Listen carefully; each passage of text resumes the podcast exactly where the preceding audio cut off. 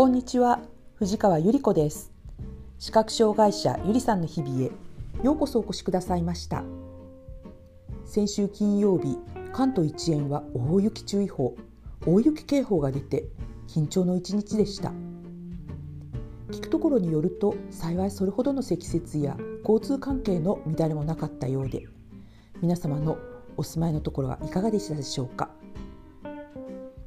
さて実は私ちょうどお昼ごろ雪の降り方が多くなってきた頃に用事で少しの時間だったんですが外出したんです。午前中家事援助のヘルパーさんがいらっしゃる日だったんでその方に「どうですか？外の具合は」私ちょっと予約している用事があってこの後外出の予定なの？と聞きました。え？お一人ですか？ちょっと待ってね。外見ます。うん。結構降っていて屋根は真っ白ですよ。でも道路はまだ大丈夫そうですね。風が結構あるから傘に気を取られて危ないことにならないようにしてください。うんタクシーは捕まらないだろうな。などとものすごく細やかに外の様子や天気予報を知らせてくれました。こういう細やかなしかし押し付けがましくない状態や情報を淡々と知らせるという姿勢が見て確認できない私にとって本当にありがたく気持ちに寄り添っていただいているのだなと介護介助支援のプロフェッショナルな人々への尊敬があふれます。しっかりと防水コートを着込んでリュックを背負いいつものストレートタイプの白状を持ち白状操作が曖昧にならないようにこの日は寒いけれど右手の手袋はせずに素手で白状を持ちました。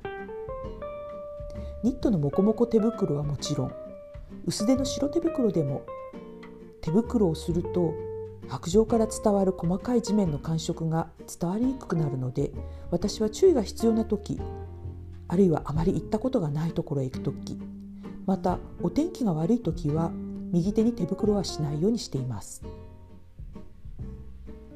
傘は必要ない時に畳んでリュックにしまっておけるように目立つ色の黄色い折りたたみ傘。外に出た時あらすごい風だわ。そして頬にビシバシ当たる雪の粒が痛いと思いました。恐れていたほど道には雪は積もっていませんでしたがそれは本通りのことだったんです。バス停へ行く道のほんのわずかな横道はなんだか杖先がざわんざわんとふわふわかき氷をすくうような感じになっていました。白状歩行の基本の第一。白状はお腹の前に構え左に振ると同時に右足を出す。すなわちそれをすることによって次の一歩左足を前に出すところに異常がないことを確認するという動作を一歩一歩確かめながらの歩行となりました。当然動きはものすごくゆっくりになります。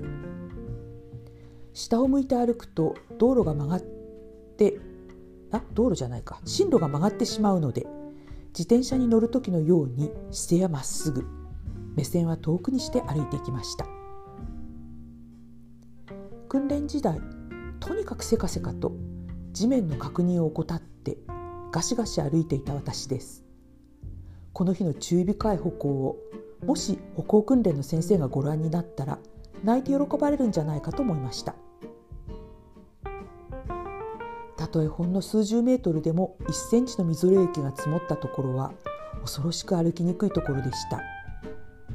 雪の下のマンホールや網網グレーチングはすごく滑って危ないなと思いました。足を置いたところがつるっと滑ったりすると怖くて雪を避けたくなります。でもそうすると進路がずれてとんでもない方向に行ってしまいますので怖いですね。また風の音とか人通りや車の音が変化してて音を聞くという手がかりも使いにくくなることが分かりました。